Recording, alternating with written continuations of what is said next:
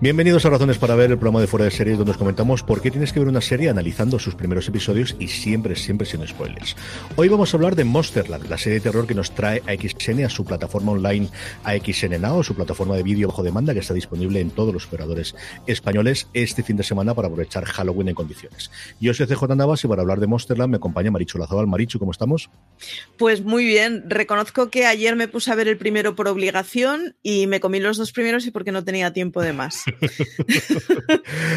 Vamos a hablar de esta serie que trae, eh, como digo, lo extrajo ayer ya eh, XN en su plataforma XNOW, que tenéis ya disponibles todos y cada uno de los ocho episodios de esta serie antológica, con episodios totalmente independientes que podéis ver, pues eso, en el orden que aparezcan establecidos o según lo que os gusten, especialmente por los intérpretes o por la temática o por la ciudad americana, que ahora contaremos todo eso. Eh, Marichu, ¿qué nos ofrece Monsterland? Monsterland es una serie antológica, para empezar. Es una serie basada en unos relatos. Y son relatos de miedo. Pero es un miedo muy diferente el que va apareciendo. Para empezar, eh, no es gore. O sea, aunque hay alguna imagen explícita, no es de esto de vamos a ir a y de mm. golpe 75 puñaladas. No juega en esa liga.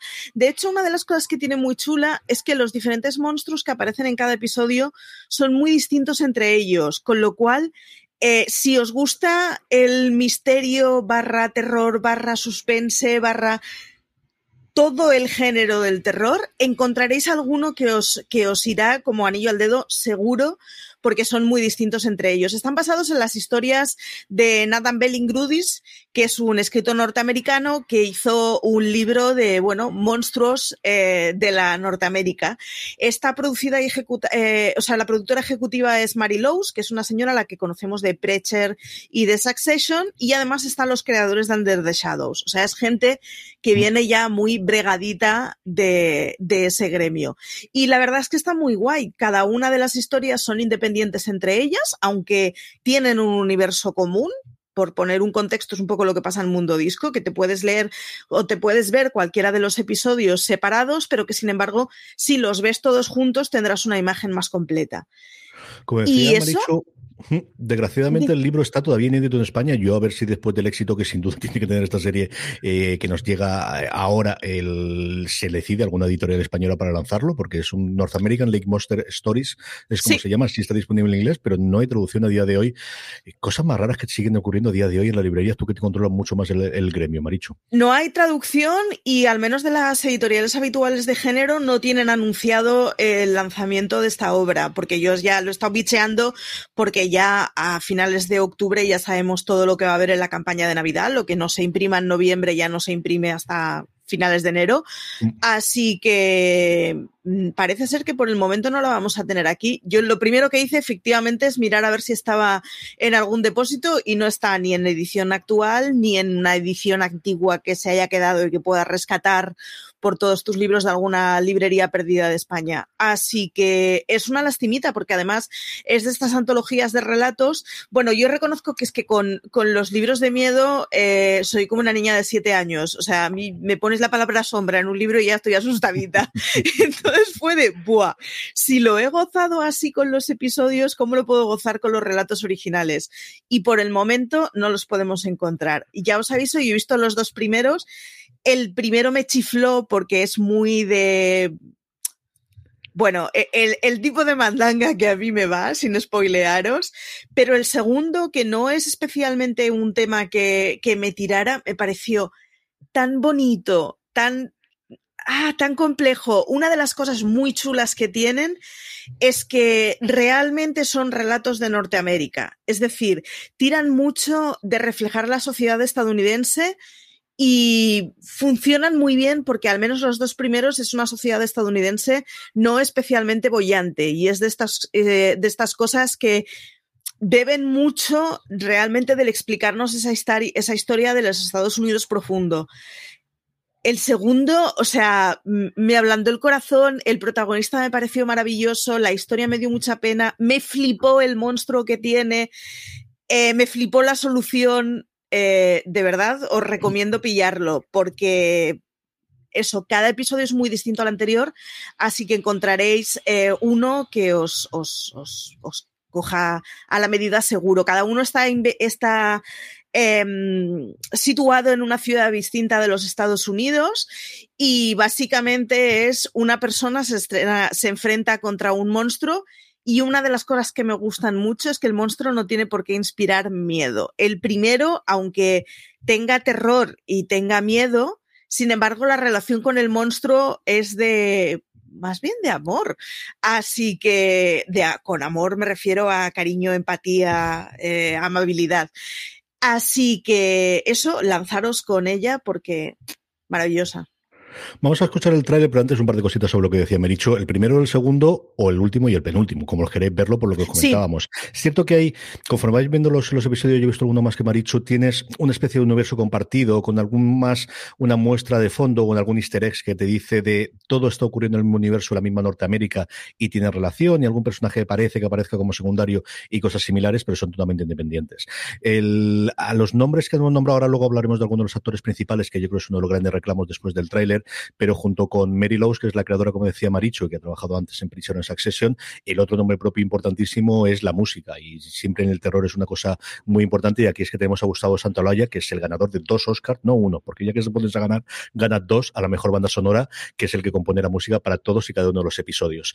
En general, como os decía Maricho, y por hacer un poquito las sinopsis oficiales, cada episodio se centra en una ciudad americana actual diferente, y vamos, eh, de hecho el título de cada uno de los episodios es la ciudad concreta seguida del estado con esto que los americanos de poner las dos siglas, con un protagonista nuevo que se enfrenta a los monstruos, algunos como bestias góticas tradicionales, otros que se asemejan más a una versión de sí mismos o la propia Segurar.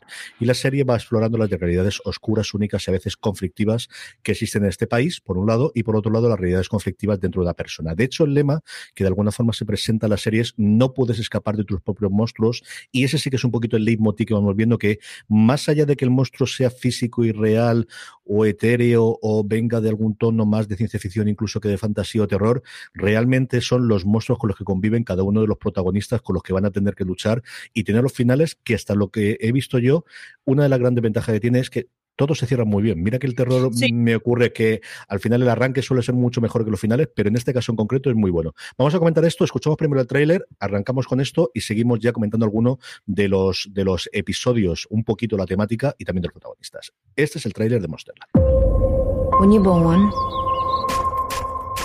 There's a million yous you could be. And then one by one, those versions, they die. And then finally, he end up who he is. Someone was here last night. It wasn't a person. This thing inside of me, it's me. Sometimes you have to live with what you've done.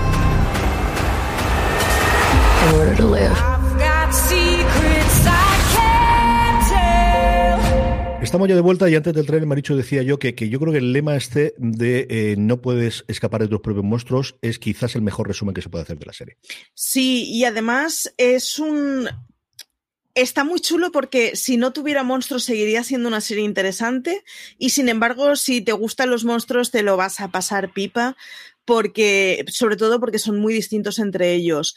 Eh, es lo que decía antes, el que, el que esté situada en, en Norteamérica es, está muy bien explotado y funciona muy bien. Y además es muy chulo porque si luego eso se, o sea, se podría repetir esa serie pero ambientada en un montón de culturas distintas y nos estarían hablando un montón de la sociedad. Estaba pensando que es un poco lo que pasaba con la novela que ganó el Celsius el año pasado a extranjera editada por Nocturna y que no me estoy acordando del título, qué horror, que, que, es esa cosa de según donde lo ambientes condiciona completamente lo que te están narrando. Así que, de verdad, a los que os gusten las series sociales de, de, la sociedad estadounidense os van a gustar muchísimo, más allá de que como serie de terror funciona muy bien. Yo comentaría eh, tres o cuatro episodios y aquí de verdad que es de esas series que mm, no sé si contar algo del desarrollo porque creo que va mucho la, vale mucho la pena que os acerquéis y Maricho ha sido tremendamente etérea en la descripción inicial de lo que ella decía el primer y segundo episodio, pero es que de verdad que es de esas series que creo que vale la pena que os entréis sin absolutamente nada, ni siquiera haber leído la descripción que da XN en la sinopsis de los episodios ni el resto, podemos comentar alguna cosita de alguno de ellos, pero yo creo que gana mucho la serie si no conocéis absolutamente nada. Sí podemos decir algunos de, yo, como os comentaba antes, de los grandes atractivos que son los actores y actrices que en algunos de los casos lo haces.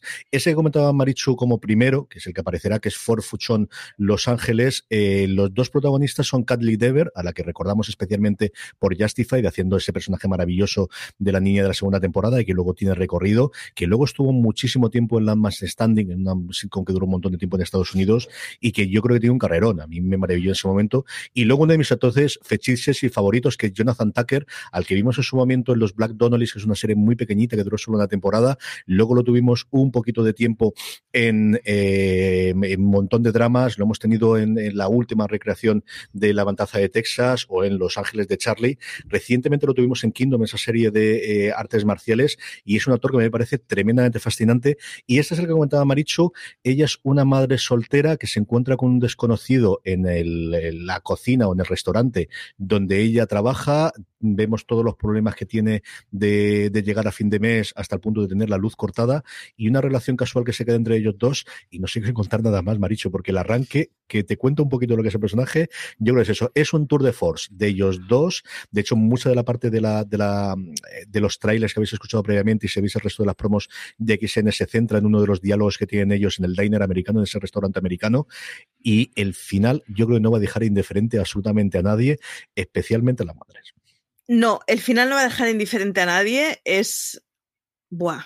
Es que es muy fuerte el final. Bueno, pero lo, que venía a decir es que yo la empecé a ver habiendo sol en la habitación, la estaba viendo en el ordenador, entonces la primera escena es muy oscura y, y realmente no vi lo que estaba pasando, pero tampoco pasa nada, es la primera escena, quedan 50 minutos de serie. Vale, tuve que cortar la serie y la tuve que volver a ver a la noche donde ya estaba sin luz del sol contra el ordenador ved la primera escena.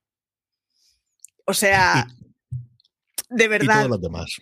Y, todas, las demás. Es una de esas series de ved cada cosa. Mm. Yo en el segundo episodio, otro momento que puse el pause y tiré para atrás cinco segundos en plan, esto lo he visto bien, es una de esas series que está muy cuidada. Cada cosa que tienes es porque tiene que estar ahí. O sea, no tiene ningún momento de, nada, voy un momento al baño, no pongas el pause. No, o sea, mm, de verdad, ved absolutamente cada segundo porque es una de esas series que está súper medida. Y la otra que tiene es que, aunque está bien cerrada, como decía CJ, podría dar chicha para mucho más. Y eso es una cosa que a mí me flipa de las series. Cuando te explican una cosa y tú eres consciente de que el que ha escrito eso tenía en su cabeza un mundo mucho mayor, aunque solo te esté enseñando una parte, es una cosa que a mí me deja una sensación maravillosa. Así que, que, eso, que estoy siendo muy pesada, pero es que de verdad, o sea, me, me, dejó completamente flipada y solo vi los dos primeros porque no tenía tiempo de más. O sea, esta noche voy a seguir con ella segurísimo. Hay un montón de actores que esto es una cosa que las antológicas te puedes permitir el lujo porque claro, eh, tienes el compromiso con los actores para uno, dos. Creo que eh, los actores que salen en más episodios son en tres y de cualquiera de las maneras es lo que decía CJ, son como ruido de fondo que de golpe aparece, pero no es lo mismo que ser el protagonista en todos los episodios, con lo cual te puedes, te puedes permitir un montón de nombres grandes porque mm, por pasta, por compatibilidad de agenda, por todo, es mucho más fácil que alguien se comprometa para uno o dos episodios.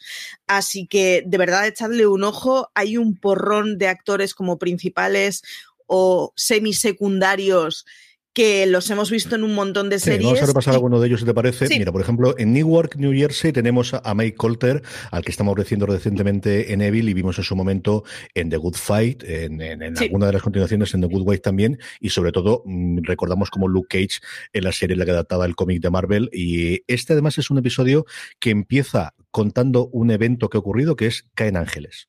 Y ese es el planteamiento inicial. Y luego empiezas a ver que algo ha ocurrido con su hija y todo el desarrollo que tiene, con un drama muy psicológico de su hija de repente desapareció, algo que me recuerda mucho a Leftovers, y ahí os cuento. Pero esos son los primeros cinco minutos. De verdad que no nada más, a partir de ahí se desarrolla todo el episodio. El otro gran nombre propio que tenemos eh, quizás es Taylor Schilling, la, la, protagonista, o al menos una de las protagonistas iniciales de Orange is the New Black, que está en Playfield, Illinois, y aquí hablamos uno acerca de los problemas mentales y las relaciones de pareja, también con un tono bastante, bastante interesante. Y luego uno que me ha gustado de mí mucho, que es eh, uno protagonizado por Bill Camp, al que hemos visto en mil series y mil eh, películas, que es New York, Nueva York, eh, precisamente, en el que nos metemos en el mundo de las finanzas. Él es un magnate que tiene una compañía petrolera, que luego aparece en algunos de los otros episodios, con eso que os digo del universo compartido, que se llama Titan Internacional, y está preparándose para una presentación ante el Congreso, en el que tiene una, algo ocurrido dentro de la empresa y tiene que testificar, eso como hemos visto en las noticias en algunas otras series americanas, y tiene que testificar ante el Congreso.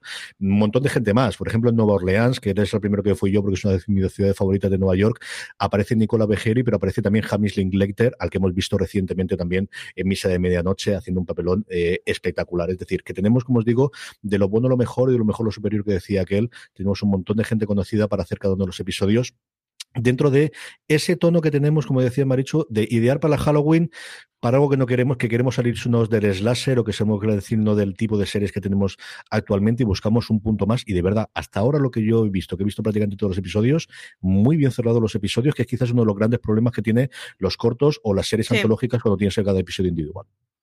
Sí, eh, tiene un ritmo muy bueno y, y es que real, lo que venía a explicar lo cierra completamente. Los pelillos transversales podrían dar eh, historia para más. Entonces no te queda la sensación de que esté mal cerrada ninguna de las historias y sin embargo es eso de acabo de ver una parte del todo.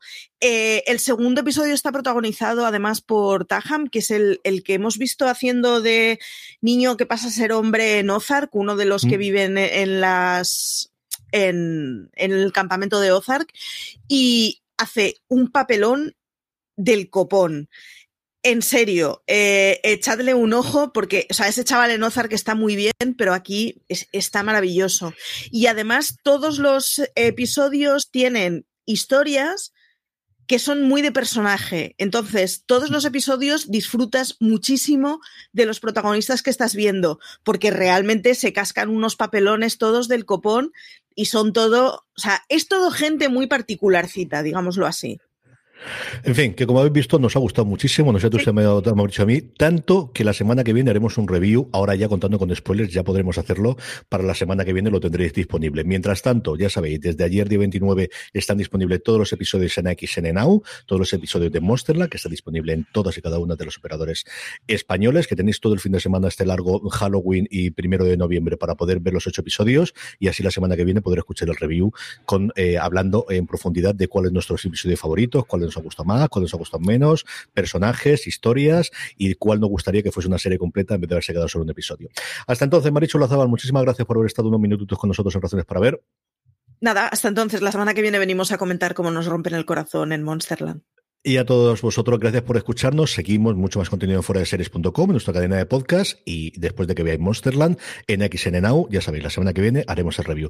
Gracias por escucharnos, gracias por estar ahí. Y recordad, tened muchísimo cuidado ahí fuera.